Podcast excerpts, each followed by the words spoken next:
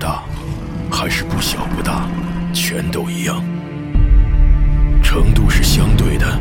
界限是模糊的。我不是虔诚的隐士，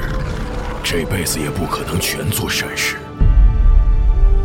但若要我在两种恶行之间做出选择，我宁可两个都不选。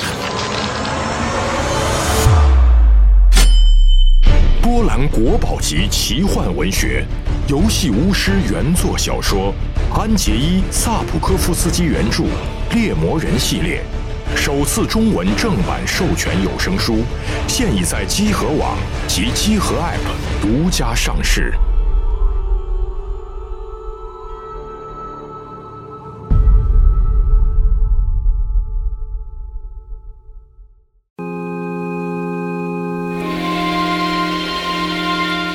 Far over the misty mountains rise, leave us standing upon the height.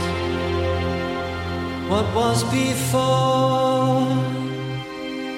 we see once more. Is our kingdom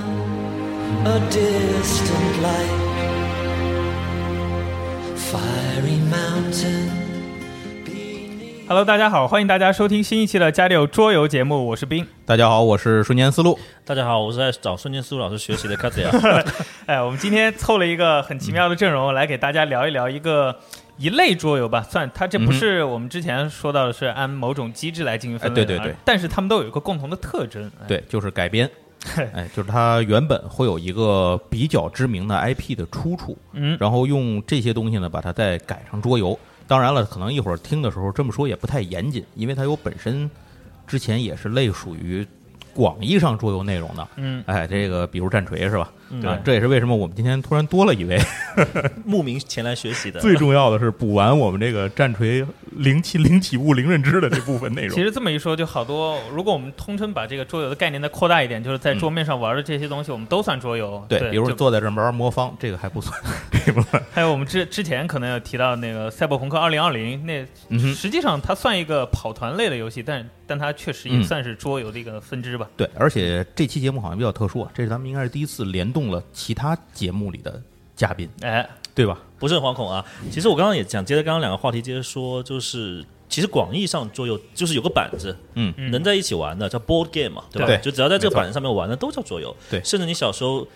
我我认为啊，可能连打扑克、连麻将都是啊对对桌游。这些传统抽象类游戏其实它都隶属于桌游的一部分。嗯，但是这个咱们在您要是想听，可以听第一期节目啊， 我们当时讲过这个万物起源啊对广义、广义和狭义的桌游的区别。所以我但觉是得，啊嗯，但是咱们这期的就内容里头，就是主要是还是就着 IP 走，我们会选几个大的呃可改编的 IP，尽量让大家都知道的这种这种级别，所以也就不太考虑这些细节了。哎嗯比如听着背景音乐就是《孤山之歌》，就嗯怎对么对对着哦对这魔界也能有点桌游产品。而且呢，我们也就彻底告别爵士乐了，是吧？ 好像已经一直告别爵士乐了。行，那咱这个闲话不多说啊，咱们就正式开始。其实是这样，就是之前在咱们的节目当中聊过很多次，嗯，关于一些改编的游戏，就是这种，比如说电子游戏改编呐、或嗯者是一些动漫啊，甚至是或者是影视题材，比如《黑暗之魂》，哎，对吧？这事儿好像咱说了没没有四五回，有两三回了吧？对反正提到。再有一个提到过的游戏，比如《这是我的战争》，嗯，然后这个也是一个非常知名的电子游戏改编的内容。嗯之前我们提过这个游戏，但是呢，没有细说过这游戏怎么玩儿。嗯其实今天我们在这儿录音的三位，可能就我没玩过， 你们两位是不是都玩啊过？电子版是吧对电子版是不是都玩过？我是黑暗之没有魂吗？呃不是《黑暗之魂》，那这个是我的战这是我争的战争， 哦，我也没玩，对不起。你也没玩，好好好，太好，你呢？我啊别玩了，我玩了哎呀，那二比一还行，那说明没玩过人还多一点儿。 哎，这个游戏其实我之前没有太细讲啊，因为它现在的桌游出了中文版了，嗯，呃，出了中文版，而且应该是全扩吧，可能是比较多，所以就这个机会就我就顺便了解了一下，因为我原来也没玩过电子游戏的版本，嗯，嗯，后来别人跟我说说它还原度非常高，然后就是它跟那个这个电子版的还原度是非常高的。它里头首先这个游戏它反映的是一场就是这个战争嘛，大家就咱们就就不再细说战争的部分了。嗯但是它游戏玩家要扮演的东西就是在这个孤城当中活下去。对你怎么在里活下去？然后，而且你越来越多的要面临到各种人性和道德上层面的一些考验。就是抉择嘛。呃，对对对，就是逼着你去做这种选择。而且这个游戏它最大的特点，啊它这个也是还原了，应该是还原电子游戏的部分，就是它分成白天和黑夜两部分。嗯哦，对，白天的时候，在桌游，咱只说桌游版本。白天的时候，你最重要的事儿是做资源管理，嗯就是你你要颠沛这些东西，你怎么能够活着，是吧？嗯然后夜晚的事情呢，就是你要做很多行动上的抉择，你要出去，嗯你得找东西吧，对吧？你不能喝汽油啊，但是你你也打仗得有子 弹啊，反正就是这些东西有水有吃的，你都得想办法解决。可是随着这个围城的时间越来越长，那物资越来越匮乏，然后你要面临的危险越来越多。嗯，这个过程里你就不断的要面临选择，你比如说你是不是要放弃别人的生命，然后或者说你要怎么样这种这种抉择的过程。所以这个游戏在桌游的领域里，它的评价还是不错的。哦，而且众筹的成绩也不错。我是只玩过电子版，没嗯玩过桌游。这个游戏据说啊，因为这个我不太确定，就是据说它的制作组、桌游的开发组里是是有那个电子游戏的开发人员跟着参与一起来做的哦，啊，所以这个游戏它的还原度做得比较好。但实际上就是从我玩这个电子版的游嗯戏来看啊，它的规则这个底层的规则可能就是和桌游是一模一样设计啊，的。是吗？对，因为嗯它就是、它不是说一个即时互动的那种东西，嗯哼是要规则你在第一天内白天干什么事儿，晚上干什么事儿，嗯这些其实可以直接细化到这个桌游里面来当当一个行动的这个对，规则所来以用就是这种样的电子游戏的它的机制的设计，好像导致它比较容易就是改编成电子、改编成桌游的版本。嗯有的可能它就不太容易，所以越不容易的游戏，可能改编出来以后，它的游戏的桌游的可玩性可能就越差一些。对然后好改编的可能就好一些，当然这个也不绝对啊。嗯，其实我们知道的很多大的 IP，它都有过改编电子游戏变成桌游的这种版本的先例，比如《星际争霸》。哦对吧？《星际争霸》这个游戏我，我好不好玩，我个人持保留意见 吧。但是这个游戏现在很收藏版还是很难得一见的。这可是暴雪的终身夙愿呐、你也想想嗯看，暴雪是谁的粉丝啊，对不对？他第一批想做的是谁的对象？而且我觉得刚才其实呃，很多人其实没有必要把就是桌游和电子游戏做了一个对立面，嗯对，恰恰好桌游跟呃电子游戏是一个承呃继互承补的一个吧关系，对，继承互补的这么一只个关是系。说桌游很多东西我在台面上去跑一套数值，而电子游戏是在后台把这个跑完了。对对，就是你用人脑和不用人脑来跑这件事儿的区别。有时候四十二就会说，就嗯有一些像那些桌游，它在结算的时候数值计算会很麻烦，而且对人算的时候可能会算错，但电子版就不会有对这个问题。对，没错儿，没错儿，就是这个意思，就是这种互补嘛。而且刚才咱说，像比如说什么《星际争霸》，对吧？然后像《魔兽》啊，这些乱七八糟的东西，它都什么小说啊、动漫啊、卡通啊，它都改编过这个桌游。那咱们这次呢，就摘出几个来和大家来聊一聊。嗯，呃，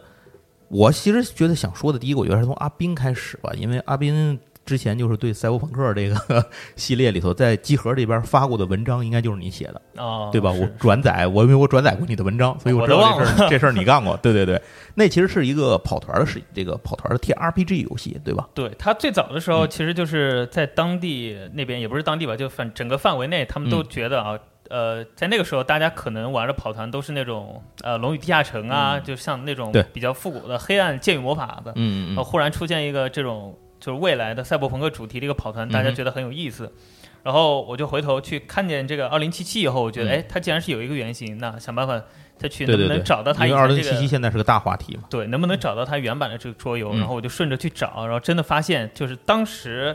就是做那家桌游的这个设计师，他嗯现在没有别的产品了，但是他还在卖他以前的那个规吃则吃书。老本儿，对，然后我就从海外就买了一本对，回来。就当时当时你跟我说你买了一本儿时，我非常惊讶，我我我真的没想到，你说你要找个电子版吧，我还能能理解，嗯，我就没想到你真的跑到去外头国外去淘了一本儿这个东西来然后买回来以后，它其实里面真就是规则书，啊！对，就是它就是一个跑团游戏嘛，其实就是对规则书，对，就是个跑团的游戏。然后它里面那些东西，什么卡啊什么也都没没有给你，相当于也让你自己做，就非常嗯非常复古的一个跑团游戏。然后它要做的剧情啊什么和现在的二零七七有部分相似，但肯定是非常简陋的。嗯，然后战斗的部分也就相当于它给你几个地图，然后你在里面自己还要算那个什么我能不能打到它，因为它不啊是剑与魔法了，就是命中率这个东西是对对要要对计算的是吧？对，然后就相当于现在二零七七是把这个就是沿袭它这个世界观，然后接着把它做得越来越大了。嗯，然后就自从这二零七七产生了这么大的话题性和关注以后呢，嗯哼他们那个觉得，哎，原来我那二零二零既然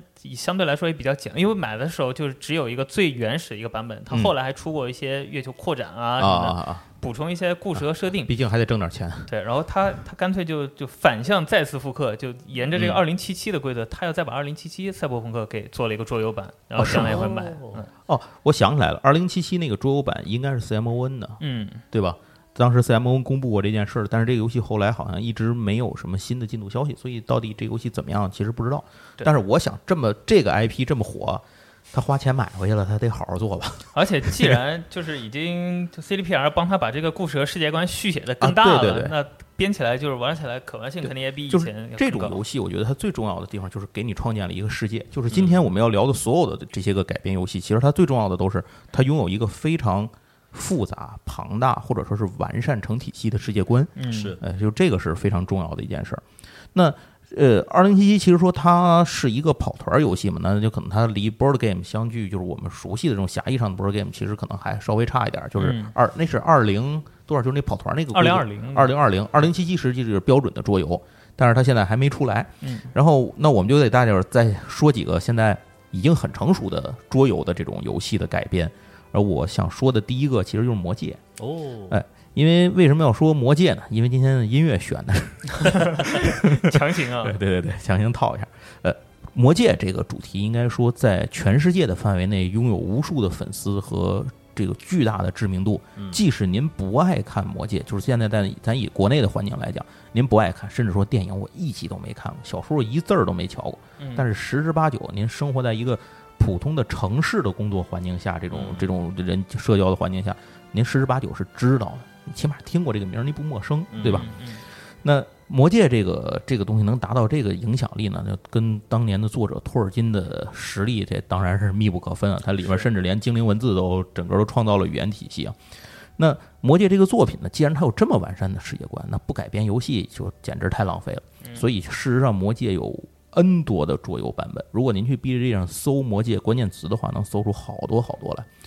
而且它的时间呢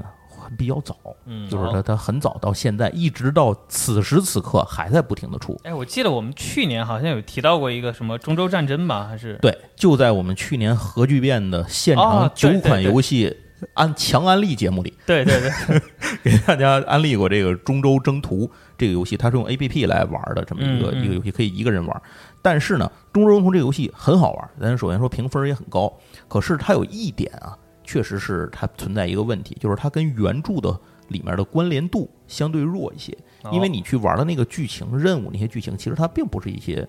原著里的那种感觉。嗯它有很多剧情就是你触发的，因为它是随机给你生成的一些事情，你要、哦你要去去，比如你帮农民找个什么东西啊， 哪儿发现个盗贼窝，你把它了了呀，就是就是这种事儿。那今天要给大家介绍的这个这几个魔界的游戏里面最，就是说第一个吧，这个最重要的这个这个魔界，那叫做《魔界圣战》。然后这个游戏应该是所有魔界题材游戏里面口碑最好的一款，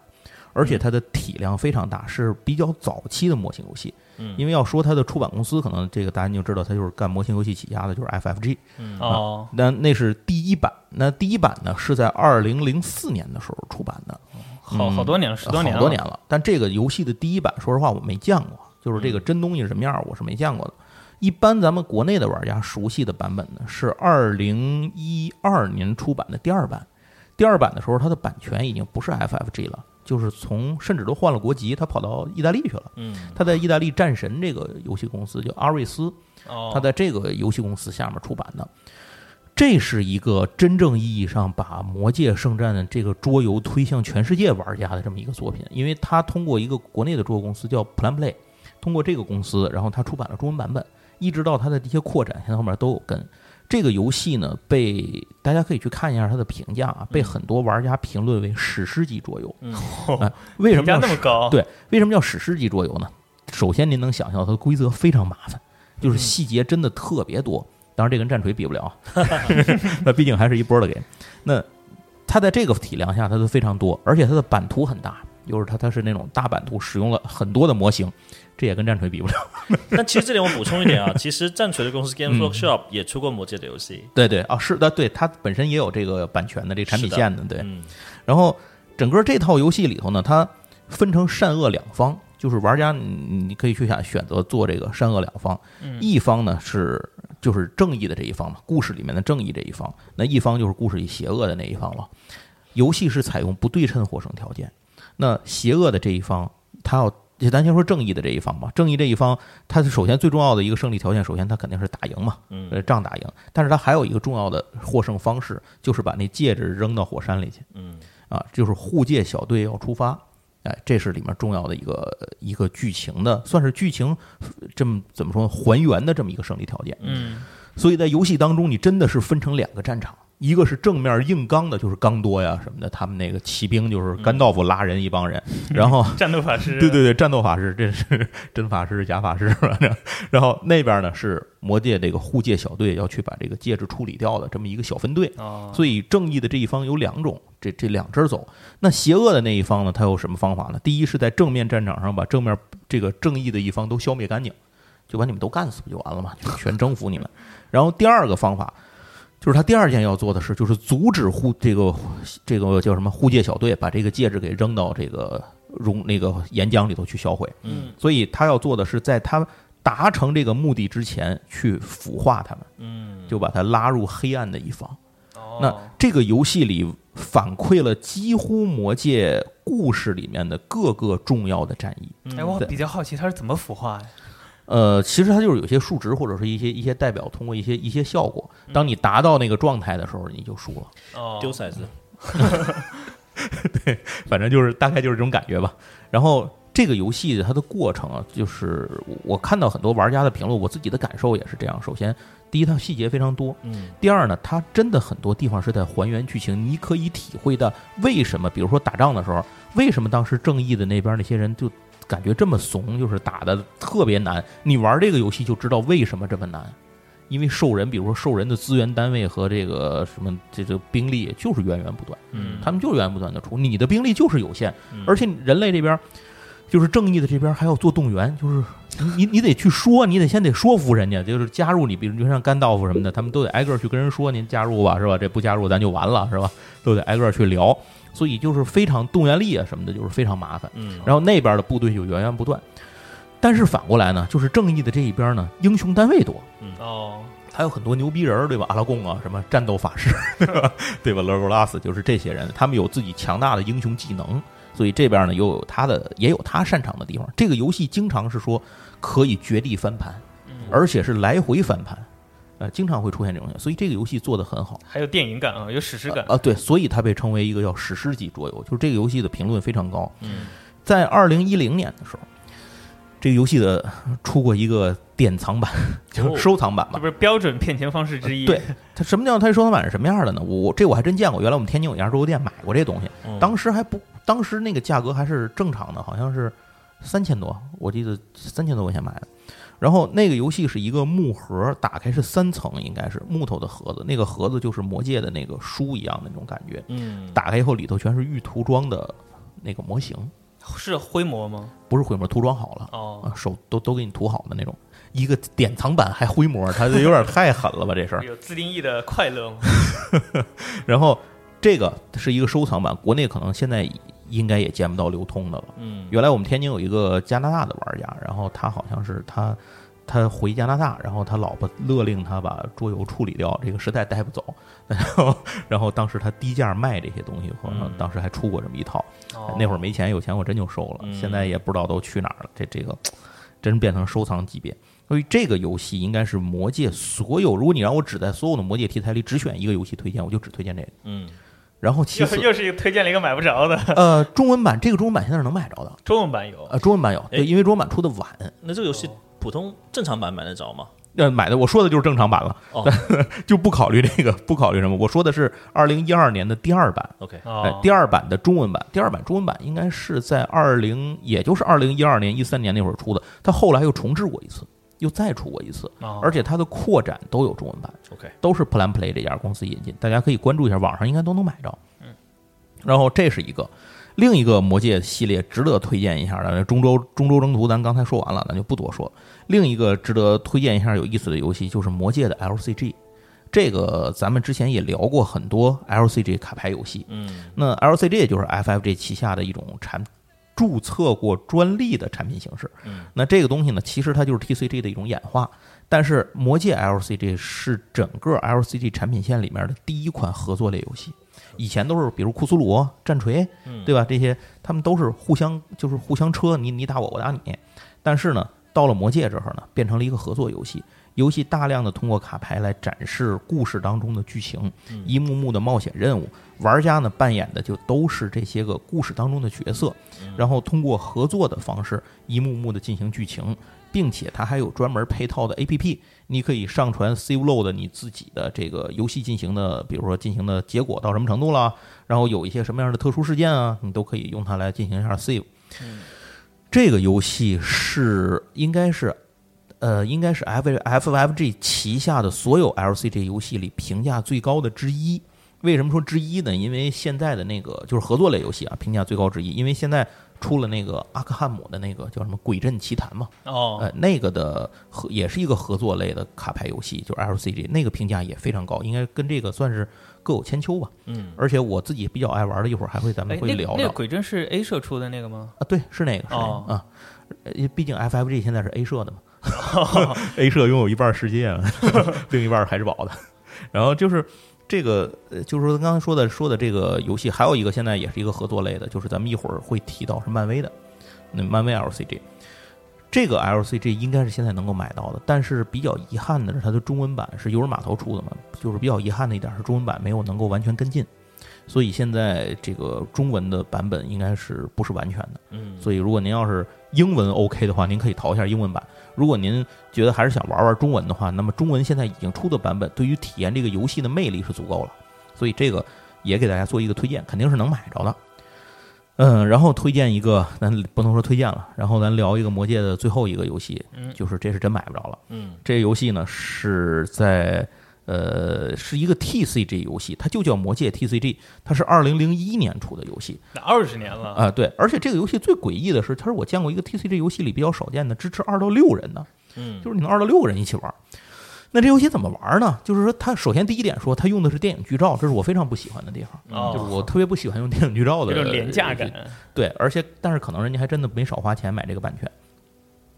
这个游戏里面呢，呃，你在进行的时候，它里面的牌分成两种，一种是正义牌，一种是邪恶牌。那正义牌就是好人那波嘛，邪恶牌就是这这这索伦那边儿不定都什么玩意儿了，反正神头鬼脸的。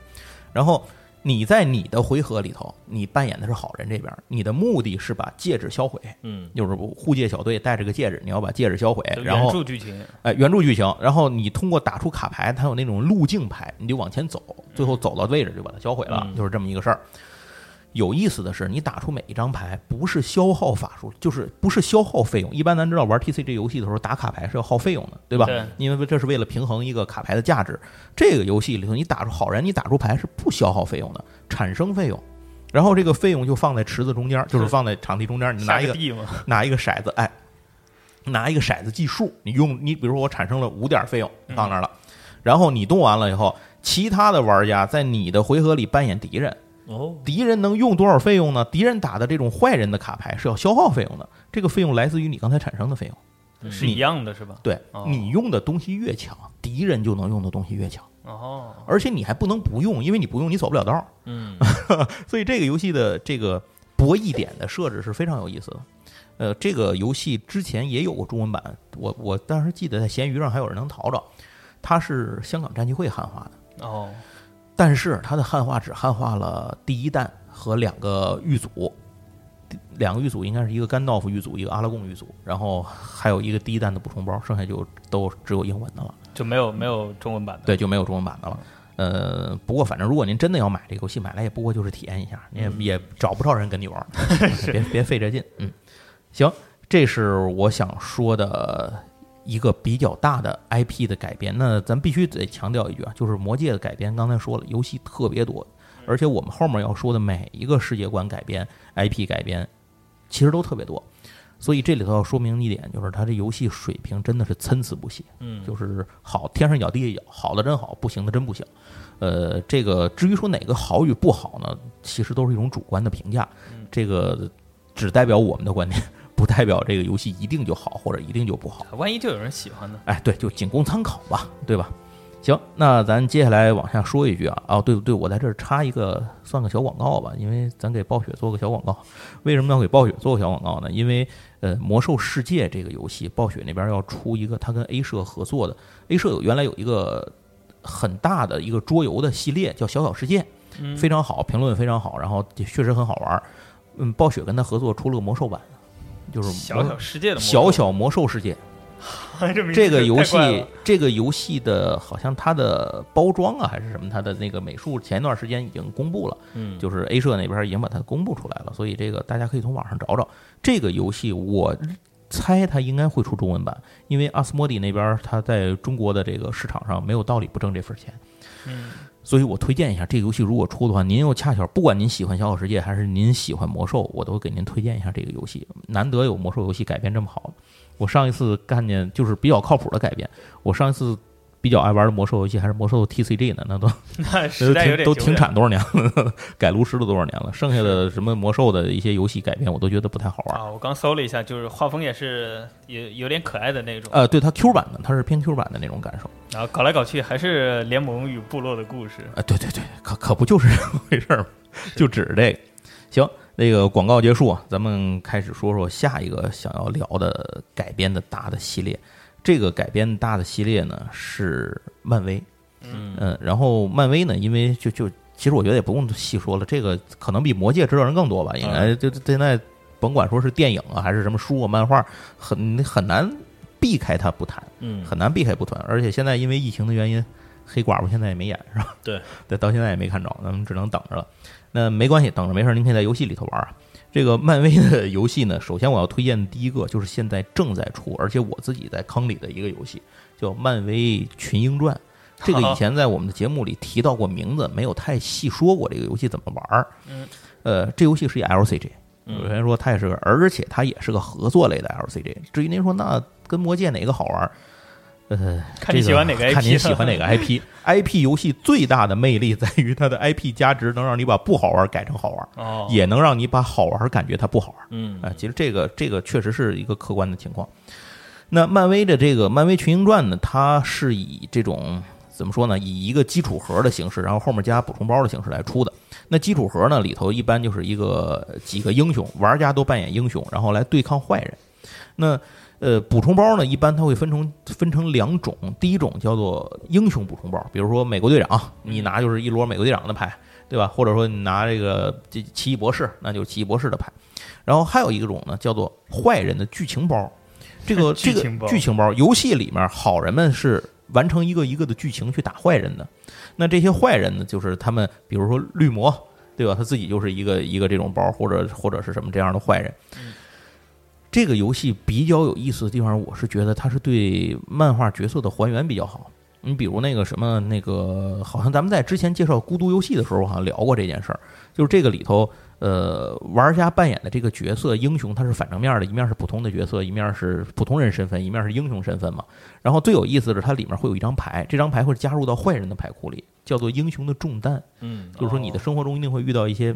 嗯无法回避的事情。你比如对于蜘蛛侠来说，他最无法回避的事情就是这个皮那尔个对房租到期， 啊，是这个就是呢，别人都可能是那种什么商业压力啊，然后亲人的什么逝去啊，就蜘蛛侠这个是房租到期，我以为是他叔叔呢。对对，并不 是， 对他但是说那句话：“Peter，你记住，责任呃能力越大，责责任越越大，对对对。 然后这个里头特别有意思，就是这张牌会不停的在坏人的牌库里循环，就是他一直会恶心你，嗯他的能力就是他就是给你添堵，就是让你反正你就理解为遇上点倒霉事儿。所以你要么就是你有两个选择，第一个你承担当时的倒霉事儿，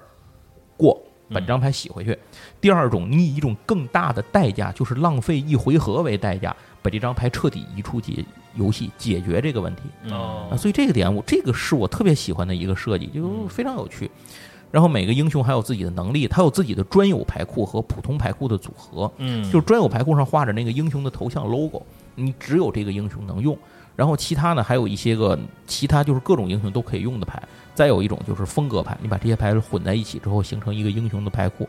大家游戏的目的很简单，就是把坏人干死。然后坏人的血呢，一般是你的是你的一二三四五六七八倍，反正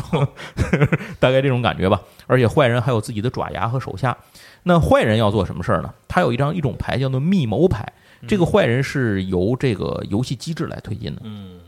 这个密谋牌其实就是坏人要做的坏事儿。这个坏事儿会有一个进度条，上面有一个进度指示物。一旦游戏里头进度指示物达到那条件满了，就证明你们没能阻止坏人，游戏失败了。嗯啊，如果你们在那之前打倒了坏人，你们就胜利了啊！这游戏其实就这么简单，或者你们所有人都被坏人打倒了，游戏也结束了啊。呃，这个游戏我我推荐给喜欢漫威的朋友啊，漫威迷，这个我以前也推荐过，我在这儿再推荐一次，因为这个游戏马上要要迎来一大波的扩展，嗯，就是它要迎来一波大的扩展，这个扩展会把游戏的进度推进到，比如宇宙线，就是会推进到这个呃银河护卫队那边儿，哦然后再一个呢会推进到什么呢？会推进到那个红女巫和快银他们，嗯这会推进到这波人，那就是在电影上来讲，那应该就是进到了复联四的剧情了，差不多。嗯就是进到复联三四的那个那个时代的剧情。所以给大家做个推荐吧，这个中文版基本上咱们是跟英文版同步的，甚至在疫情期间，咱们超过了英文版的发货速度，就因为是中国工厂产的嘛，国外拿不着，中国拿得着， 所以速度更快。这给大家做个推荐，您喜欢的可以玩儿。这游戏最重要的是它可以一个人玩儿，哦，啊孤独的游戏。好，那这是漫威的第一个。漫威第二个要推荐的游戏呢，是一个小游戏，它不是一个很复杂的游戏，最近刚刚出版，嗯，您应该能够买着。我现在说一个其他的一个，就是它的原型的小游戏叫《情书》，我不知道有多少朋友听说过。好，这个《情书》这个游戏是一个日本人发明的，呃，这个这设计的，听听着也像啊， 啊，对，是一个特别小的身份类游戏，一共就十几张牌，这游戏全套就十几张牌，一点指示物。那这游戏其实就是一个身份类的这种这么一个一个游戏。那它出了 N 多的版本，那么现在它出了一个版本，就是漫威版。这个漫威版叫无限手套。嗯那为什么叫无限手套，不叫情书漫威版呢？后来我拿到这个游戏之后，我一玩，我才知道，它其实就是用情书的基础规则改编了一游戏，它就完全已经不是换皮儿了。你可以理解为是两个游戏了，所以有人说《情书》漫威版和漫威的无限手套这是一个游戏。那这个游戏里面呢，是一个它的游戏进行形式也挺有意思，一打多，就是说一个人扮演灭霸，嗯一个人扮演一群英雄，那这群英雄跟灭霸互抽，灭霸那边就是各种各样的大招嘛，大招无限嘛，然后好人这边呢就是靠各种各样的合作的方式去解决它。灭霸那边就是把这个无限宝石六个宝石都要抢过来，那这游戏就是这么进行。那实际上他们算是对等战争吗嗯，算是吧，等于你玩起来的话是各有胜负的。 ？OK，嗯，但是它可能对于双方的操作来讲是不同。呃，好人那边应该是把灭霸打倒，对，然后灭霸那边是要么把好人打倒，要么是在你的手里或场上同时凑齐凑齐六颗无限宝石，哦将它们亮开并打响一个响指，游戏嗯灭获胜。后来我就想，你要找一个不会打响指的人玩，是不是好人先赢 一半？就是他长齐了，他也不会打。打响结果他打不响。我以为这个打响指是规则上面的一环，啊 就是规则说了，规则说你最后你要把这六个宝石都凑齐了，然后打个响指。你我以为赢了它是其中的一个成就，就是我要凑齐六个宝嗯石，然后要丢个骰子，比如说取大，然后你成功了，算是打响。啊不不不，真他是的是真的的要让你打个响。响指。当然这我这可能这事儿有点胡扯啊，但是我那 你这容易挨打。对我那天第一次看这规则，我就想，哎，这找一个不会打响指的玩儿，我不躺赢了一半儿吗？这这次看来可能具体玩起来您就具体操作，大家决定就完了。反正您就知道，对于灭霸那一方来讲啊，它有两种获胜条件，嗯那大概就是这样。呃，这个游戏玩的感觉里头，我觉得呃，好人如果配合好的话是有胜率的，就是也也胜率嗯是没问题的。但是确实灭霸更强，因为他只有自己一个人，所以他确实更强。就是这游戏，我看到一个玩家写一个评论，就是这游戏你可以发挥你的各种各样的配合和效果，但最终你会知道灭霸还是灭霸， 就是这样一个游戏。 不然少一部电影的嘛。呃，对，就给大家在这儿推荐一下这款游戏。这个游戏最大的特点，呢，现在刚刚发售，您您能买着，而且游戏不贵，好像是不到一百吧，就嗯就八九十块钱，还是一百刚出头，一百零几，反正这意思。再加上您想点什么活动等等打打折什么的，就肯定能便宜一些。我现在倒是很好奇，他原来那个情书到底是咋玩的？怎么还能扣到这个上头？ 呃，就完全你没想，它这个游戏已经完全是另一个路子了。就是如果你玩过情书的话，你会发现，这要不跟你说，你想不到它是情书，可能都哦就觉得它是另一个游戏了。那个情书那个游戏，我前些日子写过一篇文章在集合上，就是叫《情书有多少个版本》嘛。呃，其实到最后我也没数清有多少版本，那个版本实在是他娘的太多了。然后至于漫威的游戏呢，还有一个特别好玩的游戏，评价很高，可惜我没玩过。这个游戏是漫威 DBG，嗯，这个游戏的评分非常高，而在 DBG 游戏里面也是一个非常受口碑好评的游戏。但是因为这个游戏没有中文引进过，就是没有任何公司去引进它的中文版，它有好多好多的扩展，而且这个扩展还是紧扣着漫画和电影两条分支线，它都有。嗯， 就是它紧扣发展去去做的。可惜的就是没有中文，所以如果有哪个厂商呃愿意引进的话，那强烈推荐一下，选选这游戏啊。万一哪个厂商听到你这期节目了，对，或者万一哪个大款听到这期节目，愿意投资厂商去引进这个游戏也挺好那先投资咱们吧。啊，也行也行。这活儿您要投钱我干也可以。哎，这就是漫威的一个游戏。另外，顺便多说一句，就是去年的时候。呃，咱们国内有一家做解谜书的公司，叫做奥奥秘秘之之家哎啊，这个跟你们奥秘之家也来做过有做过节目嘛？他们不是做过那个迷那个迷宫，嗯呃，对对对，就是故宫的那个那个书，他们也做了一套书是漫威，嗯而且是真正拿到授权版权去做的这么一套书，哦，呃，好像还分成普通版和这个豪华版吧，因为我当时没买嘛，众筹的，呃，评论的话好像觉得这游戏这个还还挺不错的，尤其对于漫威迷来讲是一个很好的收藏品，嗯就一套周边儿。所以如果您喜欢漫威的话，可以从网上淘淘这套游戏，我觉得也挺好玩的。家里头，比如你跟家里头家人啊，或是朋友啊一块儿坐在一块儿，你可以一起玩一玩，大家去解解谜什么的，我觉得这个也不错。嗯，呃，可以作为漫威的一个推荐。那说了魔戒，说了漫威，刚才阿斌还聊说了这个就是赛博朋克是吧？然后咱今天就接下来另一个非常重要的重头，且我和阿斌应该都不是太懂，阿斌可能比我还懂点儿，确实也不太呃懂。我是真心不懂，就是战锤。然后战锤这个比较特殊啊，就是我们一开始就说过，战锤它本身其实就是桌游的一环，但是呢，它又现在现在在最近好像就是这两年的事儿吧。Game Workshop 开始，我觉得大量的出版桌游版本的这个这个就是战锤的棋子儿，就是我这种感觉啊，它以桌游的那种那种形式来来装这种，因为我没有玩儿过，这是一个认知上面很大的一个误区啊。啊， 是吧？这这一会儿一会儿等等等纠正啊，等纠正。然后如果再往前推的话，那就是 FFG 出过好多，就是当年 FFG 有战锤版权的年代，就是现在没了嘛。 当年有，当年对当年，好像一八年之前嘛，他们有版权的时候出过好多的。大大小小，有从卡牌的到模型的，从版图的到到这种什么随身带的这种战锤游戏，但是我是因为呃，本身我连战锤棋子儿都没跳没入坑嘛，我是嗯只玩电子游戏的，所以我就完全没有去了解过这个桌游的版本。嗯那正好今天我们呃，咱们请来明白人给咱说一说，到底这个桌游的这个版本的战锤跟我们了解的那种棋子儿版本的战锤之间他们的关系是什么样？像你刚才说，这个可能就有一种误区嘛。那我先好奇问两位啊，就两位第一次接触到战锤是通过怎样的媒介？我是在 DesCon 上，就是之前也是听四十二他们聊了，但是我自己第一次涂是在 DesCon 上。嗯，你这是说棋子儿吗？还是说战呃，锤就无整所个谓世界，所观？有的东西，IP 游戏也好怎样好，就是你们第一次跟他哎知道有个东西叫战锤，你们的触媒的媒介是什么？啊，我第一次是因为当年有一个论坛叫 Sonic BBS，嗯在这个哦 Sonic BBS 上面有一个战锤区，我是在那里头看到别人发的这个，就是他的那个美术设定集，是帝国军的美术设定集。哦，我当时就震惊了，我说我说这，因为他说这种真实系，就是 这什么真实系，嗯就是军风很重嘛，就帝国那边。哦，我操，我说我说太漂亮了这个。然后后来越看越发现这个。这个世界特别庞大，嗯，呃，但是那会儿的资料因为都是琐琐碎碎的嘛，那所以就很费劲的去这个找那一个些大概东在西哪一年？应该有差不多接近小十年。呃是得在二十年以上九二零零零年以前的事儿，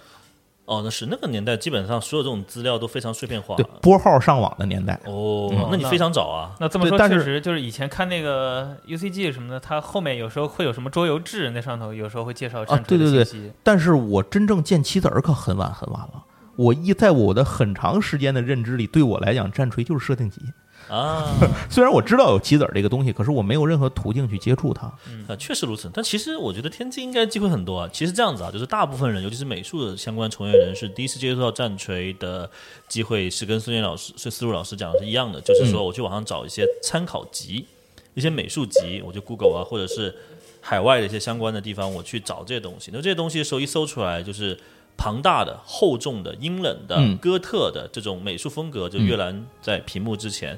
你为什么会觉得战锤会是一个比较偏写实的一种风格？因为它的绘画手段是很浓厚、很浓艳的那种色块堆叠的方式。对对对，没错，这种方式就好像显得很真实，但其实更多是因为它通过光影的表现，嗯让你觉得这个角色是非常有立体的，非常 非常写实的。嗯，对。然后先回答一个大的问题，就是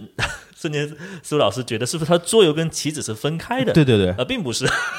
它从很早开始就是一体化的东西。哦，所以我回答你第一个问题，为什么呢？因为顺着刚才两个大的 IP 说哈，其实战锤最早在七十年代后半段，嗯，它其实是给《龙与地下城》，是给《指环王》，就是所谓的《魔戒》，嗯，代工出模代工出模型棋子的。哦哦所以 Games Workshop 它的起家就是这个起家的。哦，它本来只是几个人在一个小房车里面，都不是房车，是那种面包车 van 上面来商量一下。哎，你看现在流行的趋势是桌游，这么多人在玩，我们手上有这么多大嗯的 IP，、我们为什么不去做《龙与地下城》的这个运营伙这伴合作？听起来听起来跟威士忌起家都差不多，那是地下室， 对啊， 差不就差离不多嘛。牛逼的公司都是这样的，而且那个时候，《龙与地下城》的整体的状态就是，它会专注在于规则的打磨上面嗯和对嗯版本的更迭上面，它并没有时间去考虑出模型。啊，对对对，他所以他不走这路是吧？对，所以它其实指明 Games Workshop 那个时候帮他出模型，这也是让这家公司为什么走上了一个实体制造业的路线。哦，那他这等于等于那他就是完全最后脱离了他一开始做的事儿了。没有错，那正是因为他给《龙与地下城》做模型做太多了，他就拍脑袋一想，哇，哦 算了，我自己干吧为。什么我自己不能干？因为毕竟你要想想看，对于你开模的技术力以及你专利的申请的难度和写一个完善的桌游规则的难度哪个高嘛？哦，啊，因为你进来涉及到实体行业的话，整套供应链要齐全，效率问题也有关呃系，不仅是效率，就是整套这条供应链每个环节，你能拿到多少的成本做多少事情嗯啊只要对能对对嗯实现最大的 ROI，对吧？性价比这个东西，呃，Games Workshop 已经摸得非常熟了，轻车熟路了嘛。啊，那我干嘛不请专业人士帮我反向去出嗯桌游的规则呢？哎你啊看这叫掌握核心竞争力 啊！哎，那刚才不是，其实，在说魔戒的时候也提到过一句，就是他手里现在还有魔戒的，有，啊，还在出哦，你去到官网上看，而且出的非常精美，而且是有但是规则的但是好哦。像感觉没有这么多人像一提到 Game Workshop，几乎就是战锤。那是因为战锤的光芒就更太大了嗯显露 了嘛。这个我们待会儿接着说吧。我就说回到那个年代哈，所以那个年代他自己开始出来单干了之后，也就会云集各方这个呃豪杰，而且他嗯决定要做的第一件事情就是我要跟 D N D 龙与地下城做一个很差异化的操作。嗯其实如果你们真的了解 D N D 的话，你会发现它是属于那种奇幻冒险的呃类别，但它的类别是上扬式的。嗯就这么来说吧，它是黄金 精神啊风格对对的往上走的一个对对对对冒险，但战锤完全相反。就是你但凡了解战锤里面的那种基调，你会发现它啊是一个特别下沉式嗯压抑的那种感觉，对是，吧一直到二零一七年上半年之前，大家觉得战锤的风格就是这种阴冷的、潮湿的，人类走向末日、走向尽头的，是一一种这样的一个基础认知，就感觉有些绝望，是吧？那啊，种是感非觉常绝望。嗯，所以你脑海里面提到战锤，可能大家能想象的一个状态就是海量的呃兽人或者是虫族在包围，可能最后只剩二三十个星际战士在这边背对背啊坚守，然后一圈一圈缩小，一圈圈被蚕食。对，而且我们看到很多画面，美术画面都是这种感觉。对，这是他提倡的一啊种非常哥特的呃调调。毕竟是英国公司嘛，对吧？他喜欢这种东西。 不然后包括像暴雪，他其实是非常想嗯帮战锤出电子游戏的，只是那个时候拒绝了。这个不是什么秘密，网上都大家都知道的。啊对对对，然后那那其实今天谈这个话题，其实主流的 IP 游戏反向去开发做桌游嘛，而战锤就一直是往这条路走到尽头了。嗯，他首先没有特别想做电子游戏。嗯，今年你们看到这些电子游戏，无论是全面战争也嗯好啊，或者是其他的一些四十 K 相关的授权，其实他都没有特别上心，在我看来。他就做一个兼修方就好了呀，然后授权嘛，嗯啊因为开发的硬成本跟呃人力并不在 Games Workshop 这个版权方里面啊哈，对嗯对，这是第一点。那第二点，我想说的是，战锤其实一开始走的是奇幻路线，啊，那个中古是吧？对，就是我嗯们口中的中古，并不是现在大家说的科幻四十 K。嗯，然后中古是整整驰骋了有大概十来年的样子，就从哦七十年代末一直到八十年代都还在跑，九十年代都还跑，一直跑到两千一五二二零一五年。嗯，只是它的中古里面有有有不同的分支嗯嗯嗯，啊，但是它万万没想这到啊，我是完全不懂。他是万万没想到，在一九八七年跟我同岁嗯哈，一九八七年的时候，他出了一个支线的一个小任务。这个任务其实性质有点像跑团，啊它是个小跑团性质的一个小桌游。然后这个桌游的名字叫做呃《行商浪人》，啊行商浪这人，真的不知道啊 rogue 这个 trader，、然嗯后这个东西奠定了一个很恐怖的事情，就是那个年代他们其实是觉得 OK，因为中国的东西就是不同的国家纷争嘛，嗯啊对跟对对魔戒一样，其实有点、嗯哼有点有点审美疲劳了。啊他是当时有个，因为配合八十年代那个时候的科幻风潮，尤其是影视作品的风潮，嗯，《终结者》《异形》啊啊星球大战》，星球大战那个时候都已经前三部了，对就是整体的风格是冲向宇宙的，所以他也想把这种娱乐从我们一个奇幻世界或者是奇幻位面带到宇宙上哦去。他也要嗯上天了。他也要上天了，上宇宙了，所以《行商浪人》是他走向科呃科幻题材的第一部作品，这算是他的一个试水吗？就是他的试水。啊然后万万没想到，他这个试水作品大受好评，然后卖的特别好，嗯，才正，然后他就觉得好，这才会是我们真 正要做的主轴。我而且我他我多问一句啊，因为我从来没见过这个这个东西。那它本身就是这套游戏，就是你刚刚说的那《行商浪人》这个游戏，它是一个独立的小游戏呢？它是个独立的小游戏，戏，完全不用看别的战锤，就是哦就它跟可那以都独没立玩关的没关系的那种。啊对，它就是一个包装盒买回来，可能几个棋子，然后有一套那个地形和规则玩就可以了啊，。那它那它真就是一个标准的一个独立桌游的一个方式来出嗯没有的这么错啊一个东西。，而这个东西一炮而红，然后奠定了战锤 40K 庞大的宇宙。所以从1987年开始，战锤的桌游才跟大家见面。而且你要永远知道，战嗯锤的桌游就是跟棋子绑定的，嗯而且从来没有剥离过。啊，因为我看 FFG 出的那些个就是游戏里面，它虽然也有棋子儿，但是它明显的做工的工艺是以桌游棋子儿的工艺来做的，当年，而不是肯定达不到战锤那种级别。这应该说也是这家公司 Games Workshop 的特色吧，就是它的棋子的工艺其实是每年都有好几亿亿好几亿英镑的专利申请的，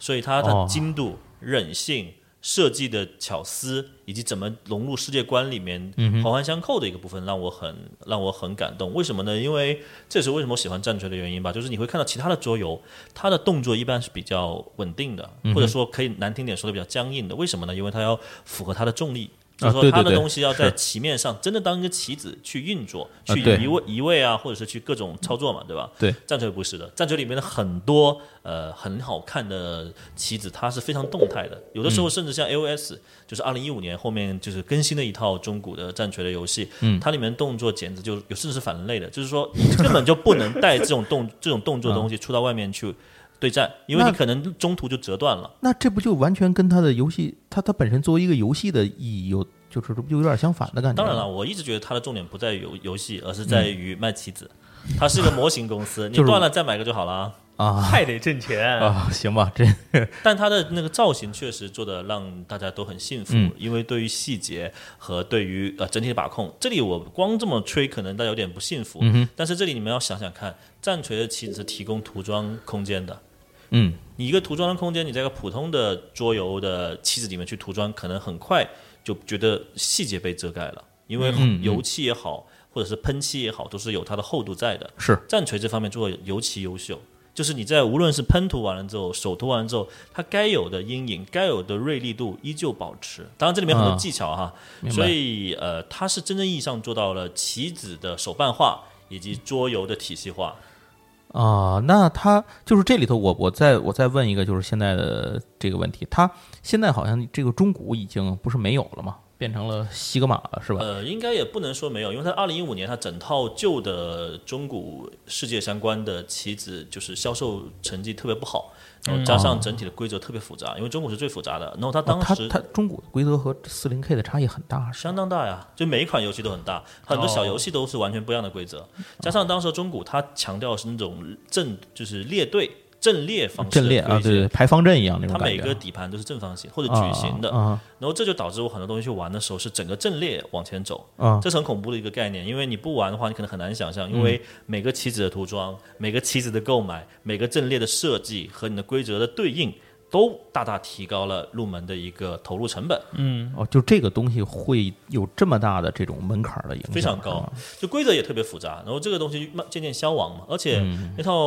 呃中古的战锤其实有点过时了，现在看，无论是审美啊，无论它的规则啊，就是毕竟是诞生太早了。对，就是现在年轻人和都市生活根本是没有空去玩这件事情的。节奏太快了。那西格玛会是更像四零 K 是吗？就是它的规则呃，也不是不一样的规则，也不一样对还是不一样因为 A O S 它当时做了一个非常极端的操作，就二零一五年，就是它把旧的时代全部毁灭了，嗯，的故事都全部毁嗯灭了，让 A O S 降临于世。呃，这个故事很极端，它将所有的规则极简到过去几百页的规则，极简到浓缩到只有一张规则，一张纸的规则，哦，大灾嗯这变是这是如何能做呢？而且将所有的那些每个棋子单位里面的数值基本上就是对半切。那这样来做的话，那以前的那些老玩家不就是收藏了很多老棋子儿的玩家，没有什么炸了，当时对啊，就不骂整街吗？很正常啊，就炸裂了嘛。但是呃，那个时候主要是他们的高层也在变动，有不同的策略想试水，但这个过程就明显是失败的嘛，就是感觉我忠诚了你这么久的。啊呃对啊粉丝，你突然间说变就 变，一方面把过往的一些棋子全部革新了，等于让我重新买，那我你还需要我们这帮用户群体吗？另一方面，你又用用一些逻辑上面非常不自洽且可笑的规则去玩，那还有什么意义价值呢？所以当时对啊二零一五年就引起了很大的反弹。那 GW 也很聪明嘛，马特后面几个更新版本就把这个规则又往复杂度上面再追加一些 内容，又拉回来了再一点点。凿吧是吗？对啊，所以就是个试水阶段，只是说这个测试是要付费的。哦，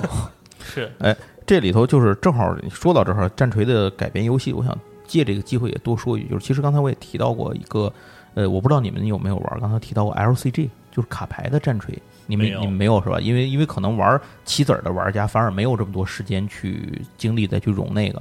就是四零 K 和中古，其实它都是 FFG 旗下出过 LCG 游戏的，而且是比较早的。哦，而且这里跟大家说一句，就是中古彻底出完了，就是 LC 的游戏是有完结这个概念的，它真的彻底出完了，能够完全出完的游戏，就代表着这个游戏本身的品质还是不错的。嗯，而所以您在网上可以买到全套中文版，嗯， 这个中文版是全套的，不而便宜吧？估 计呃，不不贵，真的真心不贵，因为这个当时在玩这个的时候，在国内它没有那么大的推广的力度，所以可能没有那么多的玩家去炒这个东西。没有预哦市场预算呃，对对对。然后四零 K 这个比较可惜，是因为四零 K 这个游戏正在往上走的这个系列的时候，突然间 FFG 和 Game Workshop 的合作结束了，嗯所以因为失去了版权，这个游戏被腰斩了。嗯，应所该以这么说吧。这个还是也蛮不错的一个游戏。就我认知的范围之内哈，虽然我在这个战锤俱乐部，就是包括我自己腾讯这边的俱乐部的资历是挺晚的，几乎是最晚的。但是据我所知哈，就是但凡玩桌游的用户，其实很少会去碰电子游戏，也很少会碰卡牌游戏。嗯，就是说棋子的桌游是绝对的王道游戏。对，这个其实我我们它就是一个本身它本身就是这种文化里面的一个怎么说硬核向的小群体，嗯小文化的一个聚合力，这其实很像万智牌玩家。在我在我眼里都是大坑，我跳一个就已经 很难爬出来了， 我跳不了那么你多。们知道？吗？中国的战锤是全球最便宜的，嗯，所以哦这你我真是今天第一次知道，这是我很惊讶啊啊这。很正常，很正常，想想就懂了。所以入门的门槛其实是全世界最低的，这个差异，价格差异低能差异到什么程度？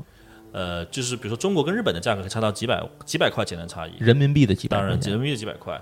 跟欧美也是这个这个区间哈，并啊不会缩短，因为中国其实就是英国反而也是很贵的，是吧？英国非常贵，因为英国的价格就是官网上写的那种英镑的售价了嘛，嗯到了中国基本上就是乘以十，再打个八折左右就可以买到了。啊当然，你去关店肯定还是有实算买了。啊，明白。对对对嗯所以呃，刚刚讲了很多 AOS 的事情，我再讲两句4 4 K 的事情哈，就是、你们知道4 4 K 什么意思吗？。就是千年的意思嘛哦，有做功课、啊。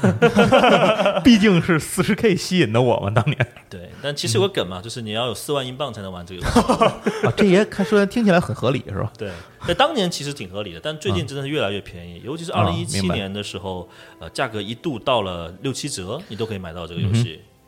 那现在那相当于可以理解为 Game Workshop 它在尽可能的打通对新玩家的门槛儿嘛呃，也不能这么说，因为在中国这边他们是不可控的，啊。那全球市场是恒定的呀，嗯所以它并没有说要通过这样呃价格战去吸引新的用户，但它的方针和策略是什么呢？简化游戏规则。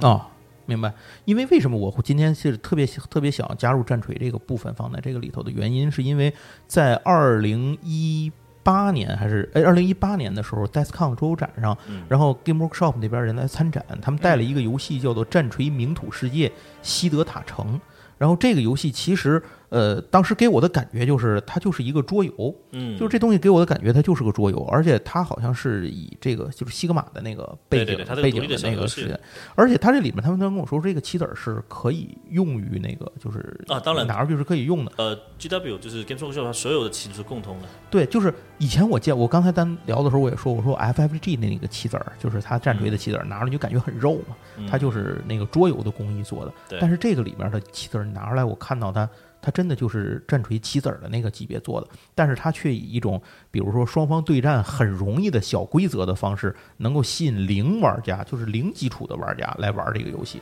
嗯当你玩进去之后，你就可以拿这个，就你可以再进一步进到棋子儿的坑里头。后来嗯我发现它出了好多这种游戏，所以当时我就在想，我说哦我说战锤这个也是它的，好像感觉它的市场方向有所改变，它也在尝试一些不同的方式来做这些事儿。嗯，可以说尝试，但我不认为这是个好的方式，因为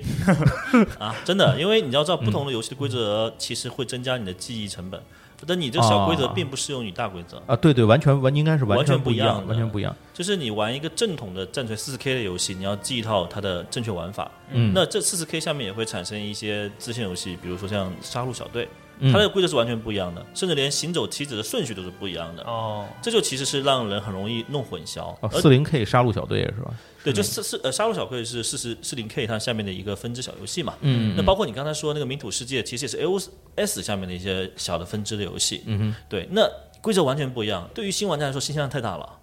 所以我们一直就好像我学了一个，然后我明明以为我会了，我再拿到另一个，我发现完全不一样的游戏。你说了一个很重点的事情，就是战锤这个圈子里面，总有一种错觉，叫我以为我读懂了规则，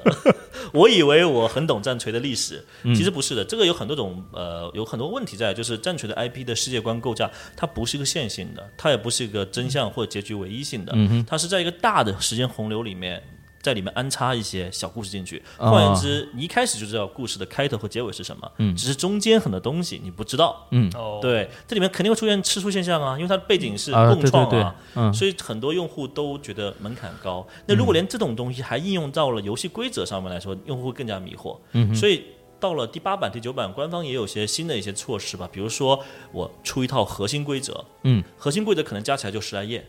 嗯然后核心规则你读懂了，你就可以玩大游戏了。啊，你不用看一些细枝末节的，而等到真正细枝末节的地方，你再去看每个单位、每个规则里面应用的、呃条文也好嗯啊，那就是法则也好，那就是你玩深了再说了，自己是吧？对，但基本上你是逃开不了，也不算完神，你是个浅度玩家。 你知道游戏规则之后，你马上你要开始研究你的、呃棋子，因为嗯战锤难点真的难在对垒的双方，你在开始之前，哪怕你在开始买模型之前，嗯你要自己写一张表。这个表是什么呢？对战表，举个例子，比如说你一千分，我一千分，我们俩对打，哦我们要在一千分之内写个按照当时大的规则、核心规则去部署我们不同的单位，基础单位、可能重型单嗯位、快速单位，每个单位你可以自己自由从所有的棋子里面进行筛选，然后每个棋子又对应的不同的分数，嗯然后每个棋子可能还可以选择不同的外挂武器，嗯都是不一样的分数的。你要知道，整张表出来，其实对你这个考验是非常大的。很多玩家在这个环节就劝退了。当然，这只啊是我我基础中的基础。我听起来应该是蛮劝退的，这就个相当于东西构筑这个部分了。啊，对对对对，是的，这就是只是第一步中的第一步。有了这张表，你去购买你的模型，你去涂装你的棋子，然后带上桌，然后给这个裁判或者其他人一起看哈。然后对战的时候呢，从部署到规则，你不实际打一两盘，你是完全没有任何概念的。你必须打完一两盘，就是你可很可能是很懵的情况下开始了你第一次做这个打的这一盘，对，而且很多用户为什么进不了对战圈的原因，就是因为你不去真正实际的去打，你你是真的想象不了每嗯个棋子该怎么走位。这里面又涉及走位，又涉及到尺子、骰子、地形，每一个都是要高度而且是高强度投入的一个环节。啊所以这是导向了一个结果，就是玩战锤你没有组织很难。啊，对，确实是这，所以我现在大概可以理解为什么 Game Workshop 要出一些桌游项， 现在出点桌游项的东西了。对至少两个人互相记一个规对则对，就你能一两个人，你就干脆你也别进什么大世界了，你就拿着这个游戏就是你的这个世界，你就拿着对，玩儿就完了啊。等你玩溜了这个，你又想进大师，再进大世界想晋级的时再候，说嗯再买新的产品，然后你发现完全不一样。 对，然后重新又来一遍。哎，反正这个东西怎么说呢？我是觉得，呃，作为一个本身就是一个战棋类游戏的大 IP，它的改编明显的跟之前我们前面说的电子游戏啊，然后小说啊这种东西的改编成桌游不是一个路数。对，因为我觉得其实就电子游戏 IP 改编成之后，它这个目的还是希望能保证它游戏原汁原味的世界观的前提之下，让对用户能玩玩的是流畅的。对对对对对，战战呃战锤是完全反方向的。还哎毕竟还是要卖棋子的，所以思路可能会不太一样。嗯哎这里可这里就正好延展的多说一句，就是你像万智牌改编的那些桌游，嗯，我说实话，我觉我也觉得都不好玩儿，就是它都不如万智牌好玩儿。嗯可能是以同样的感觉吧，有有这种可能性啊，就是这种同样的感觉。就是如果你完全没玩过万智牌，你拿着那些桌游玩儿，可能也能玩儿，就是你也会觉得也许还挺好玩儿的。嗯，但是当你真正玩过万智牌之后，你倒过头来再看这些东西，你你可能就觉觉得那得。哎个过于简陋。对，简就单是我有这个时间，我不如去玩万智牌或者干点别的。就很阉割版嘛，就感觉不是完啊，整的对体验对嘛。对对对对，对就就是对这种感受。无论他做了怎样的努力，他最终给人的带来的感觉好像都是这种感觉。嗯所以这就是不同的不同的它的 IP 原型诞生出了什么样的桌游之后，可能会带来什么样的感受，是是的不是截然不同？另外还一个就是，你像这种这种棋牌类的东西的这种世界观，它改编的游戏是一种；另外就是咱刚才说的那些原本它不是游戏，就是原本它是一些什么小说、嗯漫画啊什么的这些东西，它改编的那些。真的就更天上一脚地下一脚了。嗯，我觉得那样的作品里改编的游戏，十个里有九个都不怎么样。对，嗯，实话实说啊，这十个里有九个都不怎么样在，剩下那一个看造化。电子游戏里头也是这样，就是只要是 IP 改编的作品，有很大的概率它会就是两边都不讨好。嗯就是 IP 原喜欢原来那些动画、小说什么的，觉得你这啥玩意儿，我觉得玩玩起来没啥意思。然后这边是喜欢电子游戏的，就觉得这个东西好像硬要强行就是去吸引那边的 IP 嗯粉哼，丝，结果导致这边又受受制于那些东西，而又做不好这个游戏呃对部。对，有点猪八戒照猪八戒照镜子那种感觉是吧？对经常会有这种。所以如果您呃听了这期节目之后，如果您对 IP 改编游戏感兴趣的话，您买之前务必要了解一下这个游戏的口碑如何。嗯，呃，或者您说白了，我就是喜欢这个 IP，我买了它之后，我摆那儿看它 高兴，我每天冲它乐，我不玩儿可以，那您随便。嗯哎，如果您真的想玩儿的话，千万了解了解，是吧？对，而且现在了解的途径非常便利嘛，你直接对去 B 站上面一搜，就基本上别人就可以让你先体验啊云玩这个桌游是什么样的感受。哎，对，现在真的是 B 站上好像这种相关的视频越来越多哈。对，你们发现是最近两年，其实 B 站就是衍生品啊，无论是嗯我们说的胶老啊，还有是一些桌游的玩家，真的很多。我觉得这块对其实已经不能说是一个蓝海市场了，就很多创作者已经成熟了。已经在这边开花结果了。那我他再们他们其实已经进入一种淘汰的嗯状态了，开始。是，那我再说一个很有趣的两个分享啊，就是我去 GSC，嗯在瞬间苏老师的帮助之下，去那边进行一个提案，看看能不能将他们的商 品给桌游化。那我 GSC 的女性员工就跳出来说：“你们竟然拿这种直男的东西给我们女性来 看，什么情况？”所以其实真的有一个固有刻板印象，是女性就觉得这个东西是个非常难的、门槛高的且无趣，因为动用到了数值，就女生一见到数值就觉得很烦。嗯哼，但事实上，当时我们去设计那套桌游，它是一个二十分钟就能完成一局单局，并嗯且它是女性向的，社交属性以运气投骰子为主的一个很快速的游戏。嗯，但我现在也还在提案中了，就看看以后有没有机会让这个事情落地。嗯如果落地了，到时候也要借宝地给大家好好传播推广 一下。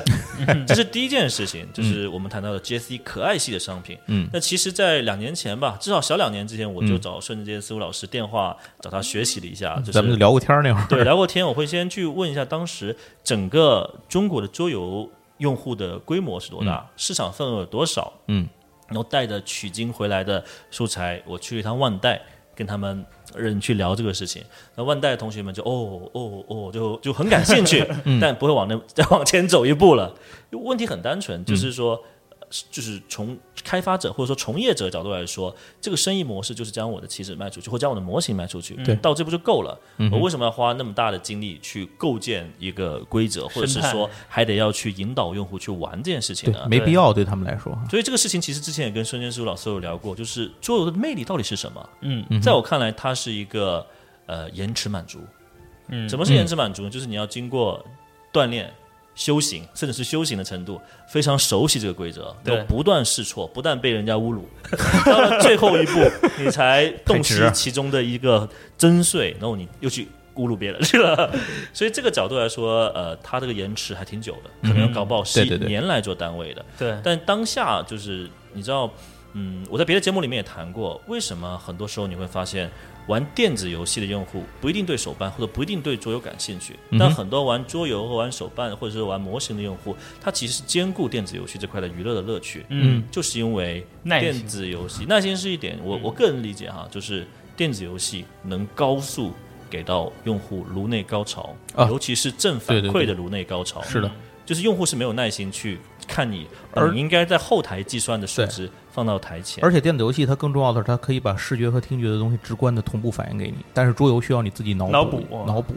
所以我认为是中国跟海外的经济时代不一样。嗯等到中国的节奏不需要那么那么快的时候，嗯哼也许你能腾出你的时间，真的腾一个大块时间，周末三个小时没有吗？应该是有的吧？能坐下来跟你的亲朋好嗯友们，哪怕亲子时光的时候，可以来玩玩好的简单的桌游。再来跟你说，你看你爸爸小时候玩这棋子啊，可贵了，知道吗？都不能理解。哎爸，我们现在都是脑后插管的，是吧？直接戳里就行了， 你更不一样。哎对，今天是不是节目时间差不多了哎？也差不多了。哎，节目时间也差不多了啊。咱们呃，这一次其实聊的这些个改编的 IP 啊，这是应该说是我们选了几个最大众化，大家可能我们猜可能最多人知道的世界观的这种嗯 IP，、其实还有好多好多东西。你比如《异形》。对嗯吧？咱咱就说这些这些，或者咱动漫的今天一个也没说嘛。当然，嗯我觉得可能没有太多可说的，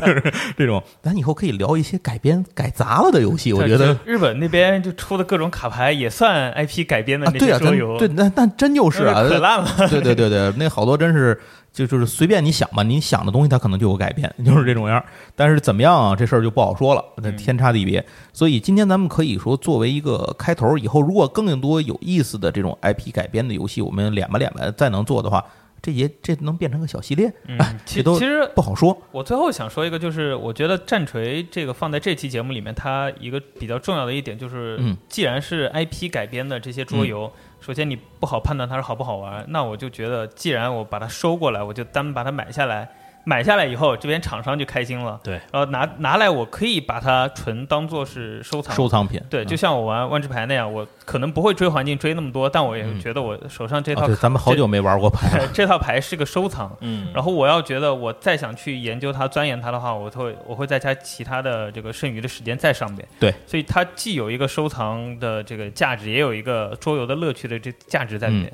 这样叠加，我觉得可能会好一点。其实还有一点，还有个情感的依托，我觉得、嗯这东西玩长其实你说长远了，这个东西就是在虚拟 IP 世界之外，线下跟用户情感链接的一个媒媒介或者一个载体嘛。嗯对对对对吧？对，你看见它没错就浮想联翩，嗯所以我们玩的都是睹物思人啊。好好奇心与想象力。哎呦，升华了，升华了，这节目。行行行，那咱们这期节目呢，就先说到这儿，哎然后咱们下次有机会再跟大伙儿接着往下聊。哎哎，谢谢两位老师今天做客这个桌游节目，哎咱们下回再见，谢谢大家，下回再见，拜拜。嗯拜拜。拜拜。